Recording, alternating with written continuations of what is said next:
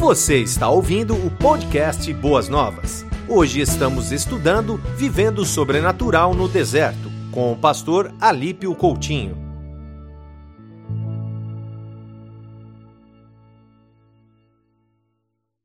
Tempos difíceis, não é verdade? Por isso, a gente vai refletir sobre o tema principal, mas com um subtema um pouquinho diferente. A gente vai pensar sobre vivendo o sobrenatural nas tragédias. Eu acho que é um tema importante para a gente refletir nesse tempo. Eu gostaria de pedir que você abra a sua Bíblia em, na segunda carta aos Coríntios, capítulo 1. A partir do verso 3. Segundo aos Coríntios, capítulo 1, a partir do verso 3.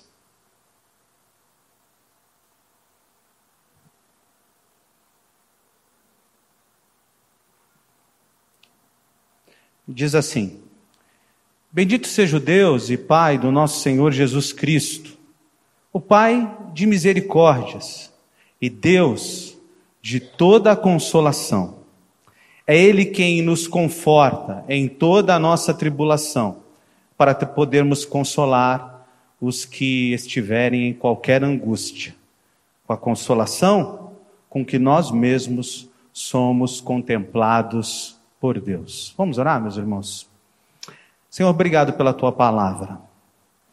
Não tenho como expressar ao Senhor como ela é importante para a gente e como ela tem resposta para todas as situações.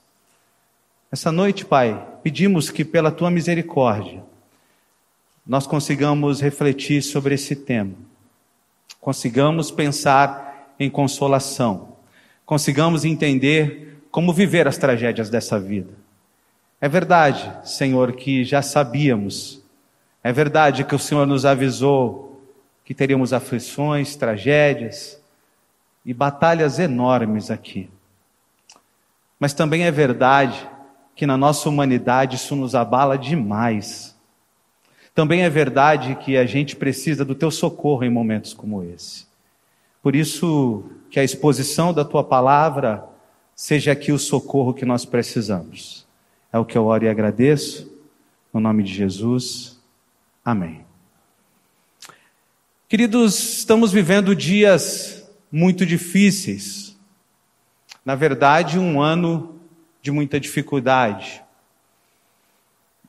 Começou um ano com um pouco de otimismo no mercado financeiro e um novo, novos ares na política, muito embora é difícil isso acontecer. Para mim, a política sempre vai ser antiga. Mas esse ano, que parecia começar com boas perspectivas, bons ventos, pelo menos na visão dos economistas e para o nosso país, ele começa com muitas tragédias, muitas dores e muito sofrimento. Você com certeza acompanhou a tragédia de Brumadinho. E lá em Minas Gerais, metade das famílias que perderam seus entes queridos ainda não enterraram os seus. Puxa vida. Ficam o tempo todo esperando que o corpo do seu parente seja encontrado para eles poderem fazer um sepultamento, para fecharem o ciclo, para viverem o luto é, em toda tudo aquilo que eles precisam. Logo após Brumadinho, a gente tem uma tragédia com adolescentes lá no Flamengo. Isso mexe bastante com a gente, porque adolescentes cheios de planos, sonhos, é, buscando realizações, jogando num grande clube do Brasil, não, não jogavam no maior, mas num grande clube do Brasil. E isso mexe com a gente e, e nos coloca em algumas, algumas reflexões, por exemplo, a brevidade da vida. A gente nunca sabe quando dá o último abraço, não tem idade para as tragédias acontecerem. Essa semana, a gente viveu uma tragédia local, onde muitas pessoas perderam tudo nas enchentes que aconteceram aqui, uh, Vila Prudente São Caetano. Muitos conhecidos seus, muitos conhecidos meus, muita gente que a gente ama, vivendo uma luta terrível. Eu poderia não falar desse tema, mas eu pensei, é importante falar sobre as tragédias. Jesus falou sobre elas. Por exemplo, o texto da Torre de Siloé e tantos outros. Poderia pular esse tema, eu não sei se vocês sabem, eu sou coach, a minha especialidade no coach é psicologia positiva. Psicologia positiva, esse, esse pessoal coach dessa área, eles atendem pessoas no momento de tragédia para levantar o astral. Eu poderia usar aqui toda essa técnica para tentar falar assim, ou não, hoje é dia de levantar o astral. Mas eu acho que não é, meus irmãos. É dia da gente refletir. Porque as tragédias da vida servem para a gente pensar, servem para a gente refletir. Nos dão muito subsídio para a gente parar um pouco, respirar e pensar. Nessa tragédia que aconteceu das enchentes, eu vi muita coisa legal. Pessoas que saíram pelas ruas aí tentando achar outras que nem conheciam. Ah, a lagoa deixou correr para o meio da rua. Pessoas da igreja fizeram isso. Foram para as ruas ajudar pessoas que estavam em lugares que ninguém conseguia chegar. Pessoas que foram contactadas por pessoas da igreja, perguntando: Você está precisando de alguma coisa? Eu soube que alagou sua casa inteira. E a pessoa disse assim: Olha, realmente alagou minha casa inteira, mas eu não perdi tudo, não. Eu perdi só metade. Então vamos ajudar primeiro quem perdeu tudo. Nos dias difíceis, a gente vê vários tipos de personalidade e tem várias reflexões a fazer. E aí eu abri o texto em que o apóstolo Paulo está falando de consolo. E mais uma vez, eu queria pensar um pouquinho com você nesse apóstolo extraordinário. Porque se tinha alguém no mundo, se tem alguém que viveu o cristianismo em toda a sua intensidade, toda a sua plenitude, inclusive com os sofrimentos que o cristianismo promoveu no DNA da igreja, foi o apóstolo Paulo. Ele viveu realmente o evangelho em toda a sua abrangência.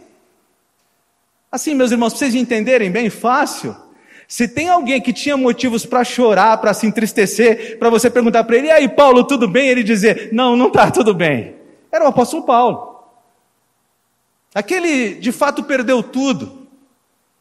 Inclusive, é claro que há correntes divergentes, mas alguns dizem que, porque ele era fariseu, ele poderia um dia ter tido uma família. E a gente vê Paulo aqui sem família nenhuma. A gente vê o apóstolo Paulo aqui nesse texto caminhando para a morte. A gente vê Paulo aqui sem título, sem reconhecimento, e é ao contrário. E aí que está, esse texto é forte para a gente. Ao contrário, ele está sendo humilhado pela igreja que ele fundou, pela igreja que ele plantou, pela igreja que ele trabalhou para é, pregar o evangelho. E veja aqui, meus irmãos, para vocês entenderem o que está acontecendo. O apóstolo Paulo levava muito a sério esse negócio de filho na fé. Ele diz que ele gerava pessoas, para ele eram filhos de verdade. E esses que ele gerou, agora o humilhavam, o feriam, o destruíam. Capítulo 2 de 2 Coríntios, versículo 4, ele diz assim: Porque no meio de muitos sofrimentos e angústias de coração, vos escrevi em lágrimas. Paulo está sofrendo, sim, ou está em meio ao sofrimento. A carta foi um produto de grande angústia. E ele estava ali abrindo o coração para aquela igreja que ele tanto amava. Nessa carta é questionado o seu apostolado, sua honestidade, é questionado até a sua aparência, é questionado a sua eloquência, a sua capacidade de pregar. E o apóstolo Paulo, que já tinha perdido tudo, agora está perdendo também os amigos, as pessoas que o amavam. Ele foi difamado. E ele então escreve para aquela igreja sobre esse momento de sofrimento. E a palavra que ele usa no original aqui é bem forte. Ele usa uma palavra, tílips, tílipsis. Essa palavra, ela ela lembra uma tortura que os romanos faziam com alguns. Quando eles queriam matar alguém aos poucos, eles colocavam em cima dessas pessoas coisas muito pesadas, pedras muito pesadas, e daqui a pouco essa pessoa não, ia, não conseguia mais respirar em seu peito, em seu corpo, em sua barriga, e essa pessoa morria devagar por asfixia. Peso, peso que mata. Quando ele fala do sofrimento, ele está usando essa palavra, dessa tortura que os romanos costumavam é, utilizar. Policarpo também usa essa palavra quando era bispo de Esmirna. Ele diz assim: é, me fizeram sofrer, me tacaram na fogueira. E ele usa a palavra que Paulo usa. Mas ele termina dizendo: agradeço-te que me tenha considerado merecedor desse sofrimento. E por que, que eu estou falando tudo isso? Porque esses tempos difíceis estão aí. Não só nas tragédias, mas em tantas outras coisas. Muitos, a gente tem orado aqui por muitos que perderam seus empregos. A gente tem orado aqui por muitos que têm passado dificuldade nas suas famílias. A gente tem orado por muitos aqui que estão inseguros quanto à sua aposentadoria, quanto ao seu futuro. A gente tem orado por muitos que estão com problemas de saúde. A gente tem orado por muitas pessoas com muitas situações. A única coisa que está bem no Brasil é a política. Amém, meus irmãos? Eu pensei que ia ter os bolsomínios agora aqui, amém. eu não podia perder esse momento de falar sobre esse tema. Mas sabe, meus irmãos, o apóstolo Paulo está vivendo tudo isso, e nós agora, com mais uma tragédia que acontece hoje em Suzano, e uma das crianças que morreu é filha de um pastor, e o nome do menino é Samuel. E quando eu vi, é o nome do meu filho, para quem não sabe, mais velho. E quando eu vi tudo isso acontecendo, eu falei: que coisa, quanta tragédia. O pastor é um pastor da igreja adventista, professor do colégio adventista, que perdeu seu filho naquela tragédia. E eu falei: precisamos pensar sobre isso. Precisamos olhar e debruçar-nos sobre esse tema. Então, eu queria olhar para a vida do apóstolo Paulo. O que ele diz no momento de grande luta também. Talvez você pense, mas a luta de Paulo não era tão grande, era. O apóstolo Paulo passou coisas que você não pode imaginar. Esses dias pregando aqui, eu contei para os irmãos que o apóstolo Paulo sofreu, ele, ele, ele viajou, ele navegou três vezes e as três vezes o barco afundou.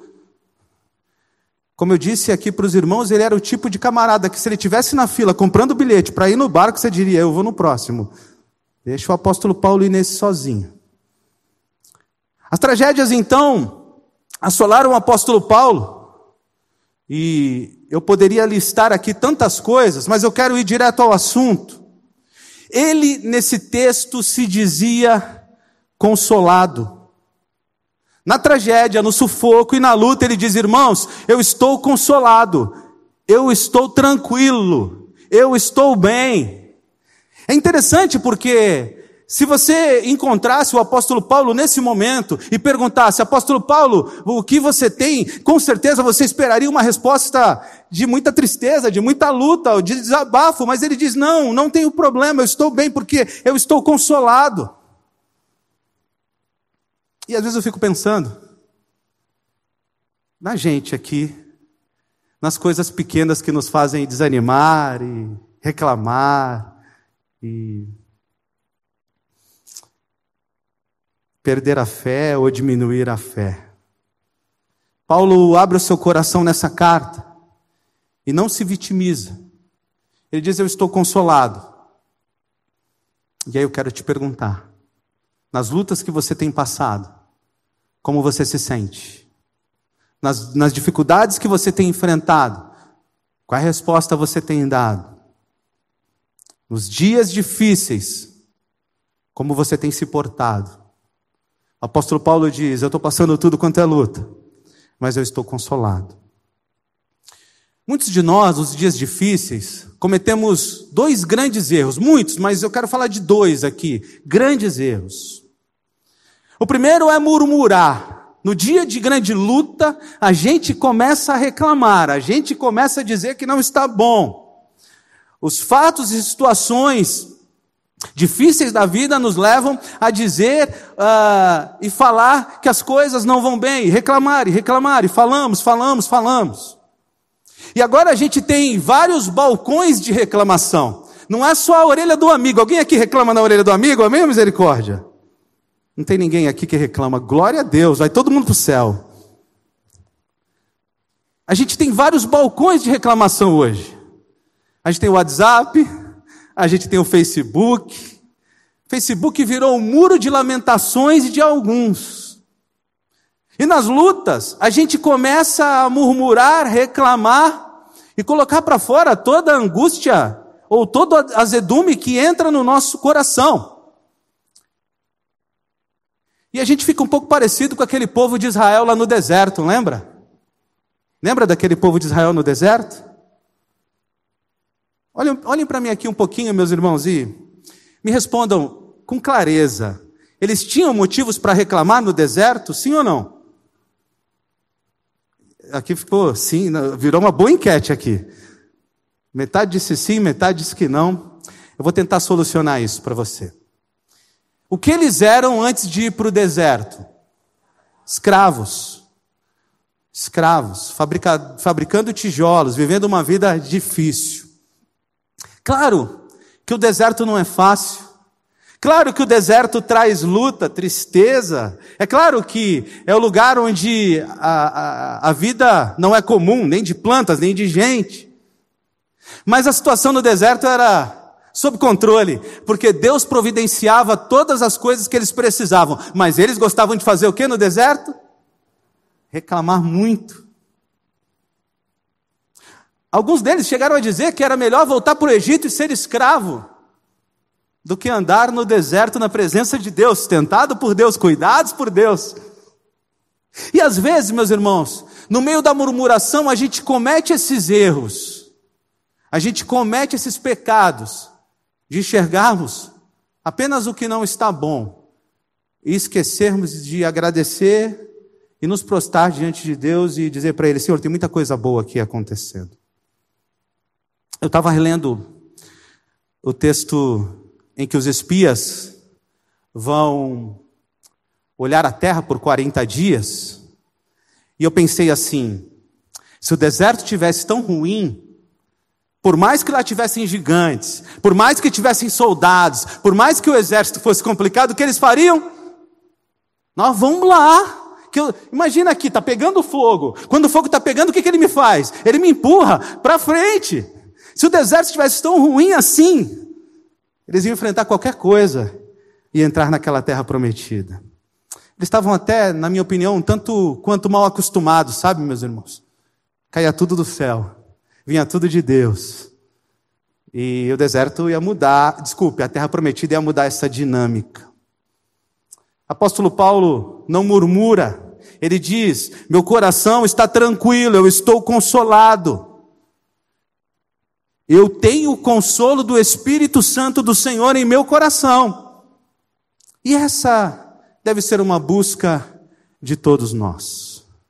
Murmurar também nos leva a um segundo pecado, subdividindo o murmurar, que depois eu vou falar do segundo ponto do erro. Subdividindo o pecado aqui, nos leva a um segundo erro. Murmurar nos leva à falta de ação. Você já percebeu como nós temos muitas pessoas que têm mudado o mundo, amém ou misericórdia? mudar do mundo do alto da sua rede social. Ele acha que colocando um hashtag ali ele muda as coisas. Já aconteceu isso com você ou só comigo? Um monte de filósofo da internet. Vai lá, escreve a sua indignação. E? Vai lá e coloca tudo aquilo que pensa. Mas e aí? E o segundo passo? E a prática das coisas que você acredita? Hoje eu estava pensando que se a igreja fosse mais efetiva, tragédias como essa poderiam não ter acontecido.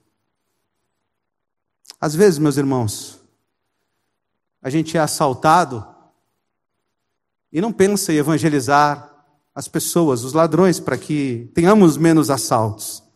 Às vezes as tragédias acontecem e a gente fica filosofando, sem pensar em que resposta daremos à tragédia.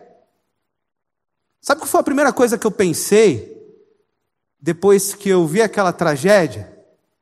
Sabe qual foi a primeira coisa? Eu não sei o que você pensou, mas eu pensei, a gente está criando capelania aqui. E está na hora de criar capelania escolar. Amém, meus irmãos? Mas muitos de nós vamos ficar lamentando comentando o fato, dizendo que não foi bom. Mas sabe o que vai acontecer? Essa tragédia vai passar e muitos vão continuar não fazendo nada, vão continuar no balcão da murmuração, vão, ah, estarrecidos estamos hoje. E amanhã, é só até a próxima tragédia a nossa indignação e tristeza? Não pode ser, meus irmãos.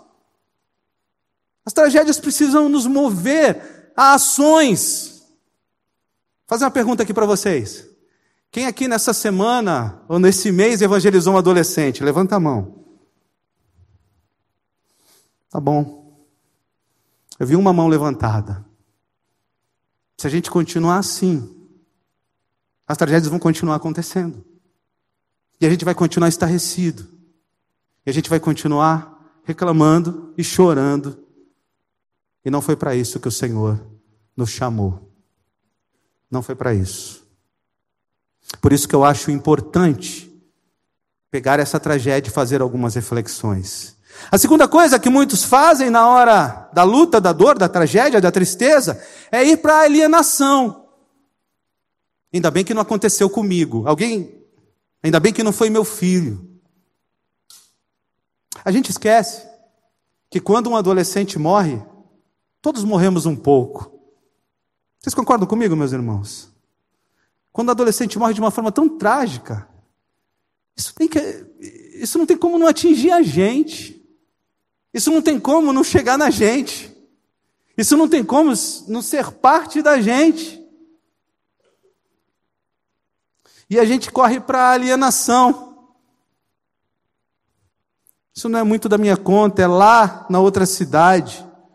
Deixa que a igreja lá de perto resolva esse problema.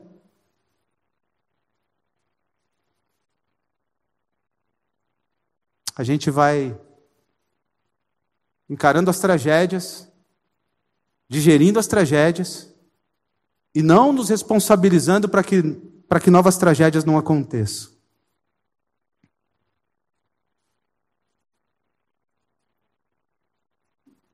Mas sabe, o apóstolo Paulo passou tragédias também. O apóstolo Paulo passou lutas também. Ele sentiu bastante do que eu e você sentimos. E ele diz: Eu estou consolado. Eu tenho consolo. O Espírito Santo me consola. E aqui eu quero parar nesse ponto um pouquinho. Porque eu falei das tragédias que estão acontecendo no nosso país, mas eu sei que se eu desse oportunidade para você pegar esse microfone, você contaria também as suas tragédias e lutas pessoais. Sim ou não? Você também tem as suas as suas lutas, as suas dificuldades, as coisas que te feriram, a sua história, as coisas que te marcaram, as coisas que você ainda não digeriu. E é disso que eu quero tratar agora. O povo de Deus precisa ser um povo curado. O povo de Deus precisa ser um povo é, tocado pelo Espírito Santo, como o apóstolo Paulo estava aqui. E essa noite eu queria orar pela tua vida, pedindo que Deus te console de todas as dores que um dia você já viveu. Eu quero que você saia daqui Falando como o apóstolo Paulo, eu tenho vivido tragédias, eu tenho vivido lutas, mas eu estou consolado. Eu tenho vivido dificuldades, eu tenho chorado, mas o Espírito Santo está comigo. Eu sinto Deus me pegando no colo, eu sinto Deus cuidando de mim.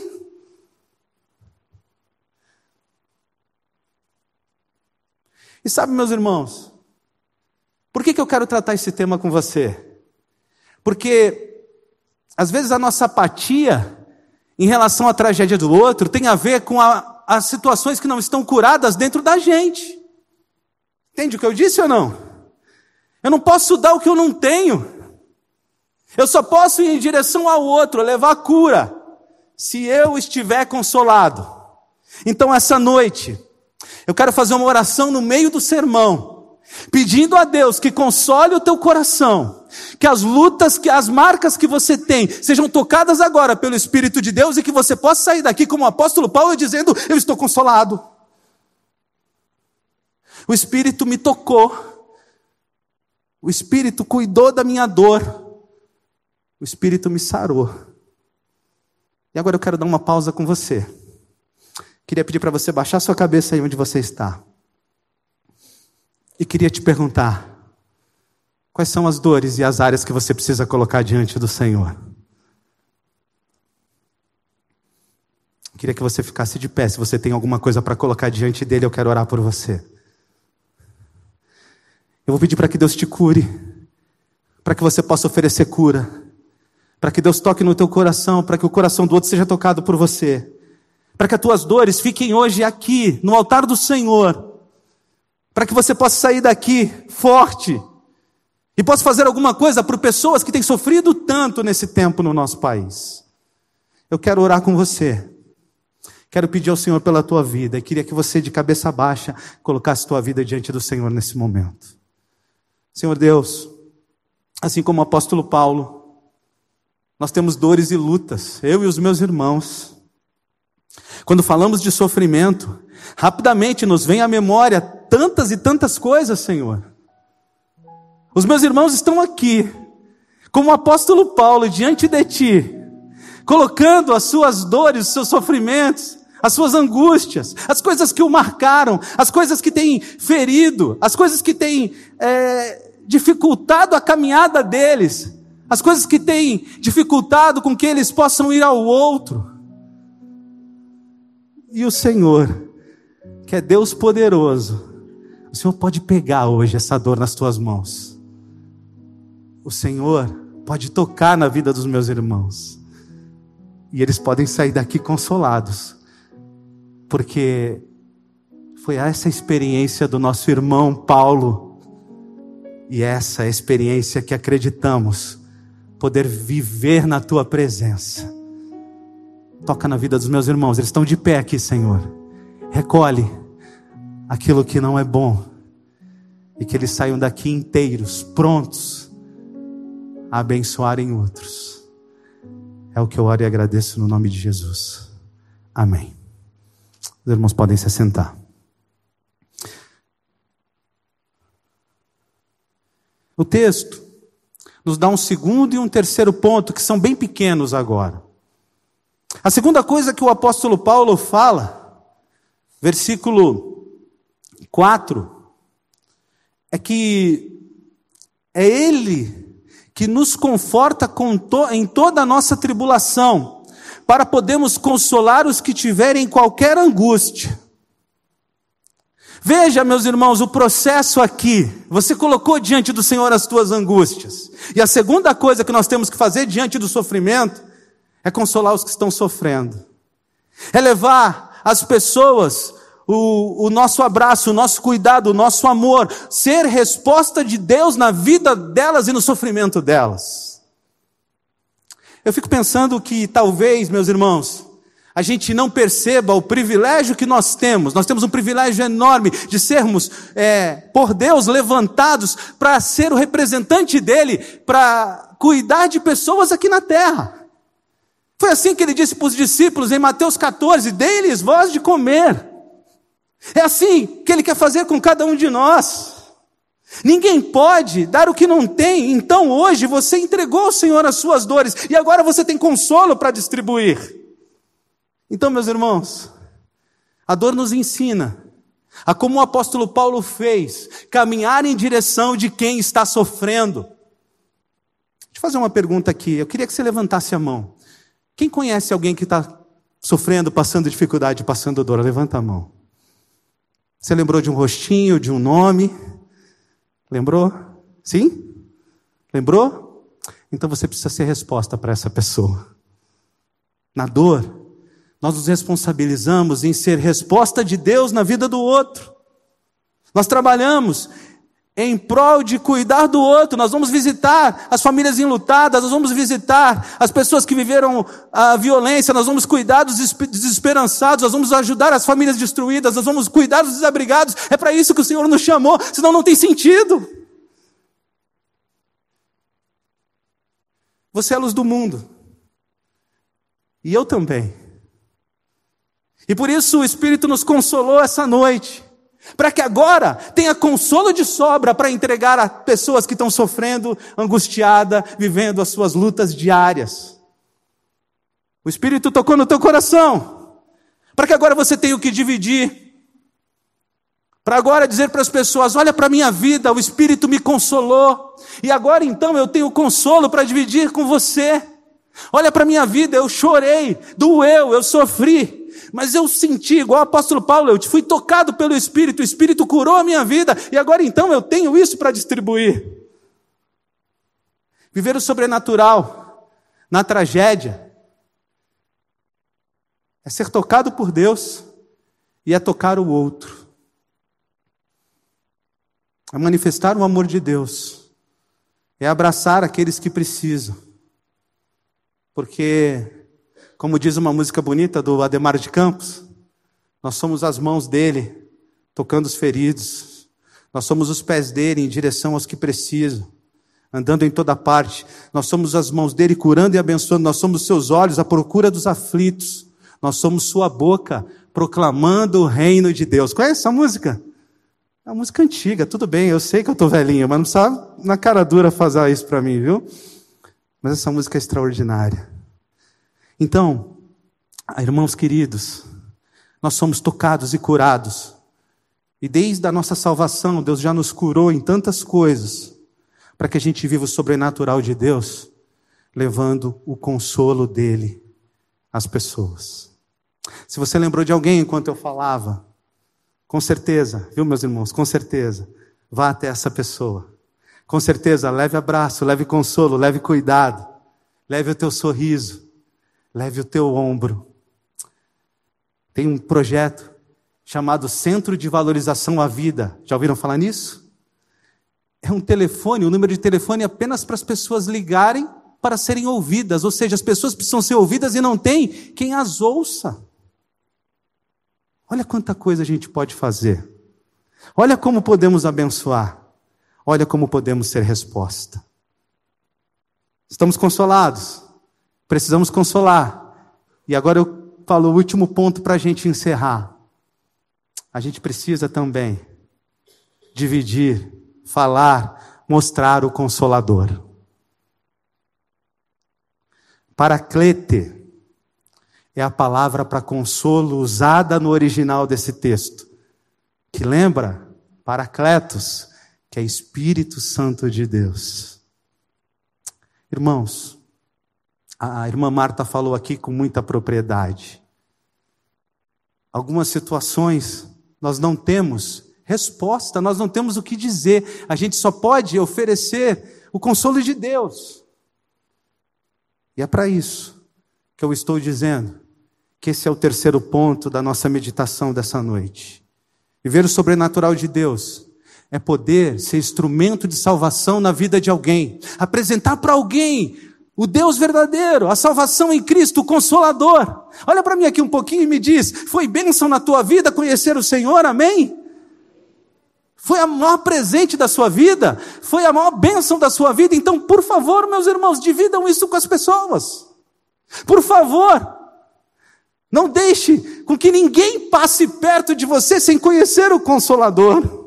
Levar a mensagem do Evangelho a todas as pessoas, as vítimas, a criminosos, a pessoas difíceis e a pessoas que têm vivido lutas. Levaram a mensagem do Evangelho, porque as pessoas não têm consolador, por isso não são consoladas. Levar o consolador ao outro é a melhor coisa que nós podemos fazer. Deixa eu fazer uma pergunta e vou encerrar com ela.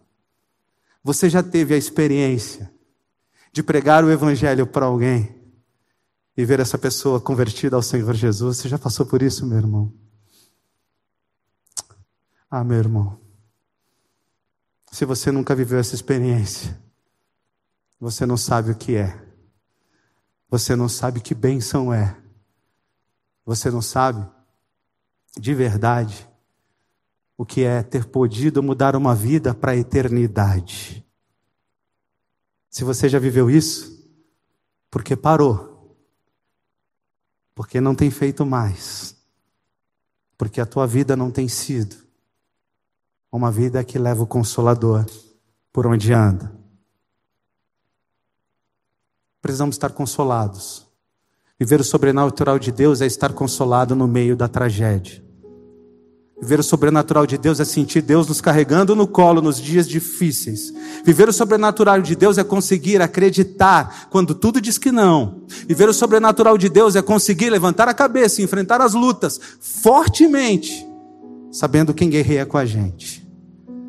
Viver o sobrenatural de Deus é consolar quem chora. Por isso que é amar ao próximo como a ti mesmo. Amar a Deus sobre todas as coisas e ao próximo como a ti mesmo. Viver o sobrenatural de Deus é andar em direção às pessoas que tanto têm precisado.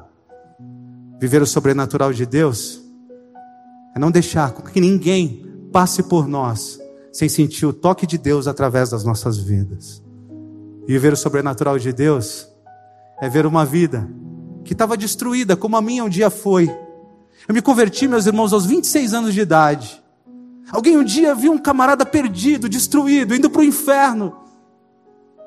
E teve misericórdia de mim. E que bênção que alguém dividiu o evangelho comigo. E agora, meus irmãos, eu não posso deixar que ninguém passe por mim sem que seja tocado pelo Consolador, pelo Paracletos, pelo Deus poderoso. Amém, meus irmãos? Que Deus abençoe a vida de vocês. É, nós vamos cantar, depois o pastor Joseniel vai orar pelos pedidos. E que hoje você tenha aprendido bastante sobre a palavra consolo. E que o Espírito cumpra o papel dele na tua vida nesse tempo de tantas tragédias. Que Deus abençoe sua vida. Muito obrigado por estar aqui com a gente aqui essa noite e poder adorar o nome do nosso Deus Santo e poderoso. Você ouviu o podcast Boas Novas? Venha conhecer a nossa igreja. Estamos localizados na rua Marechal Malé 611, Parque de Vila Prudente, São Paulo. Esperamos por você!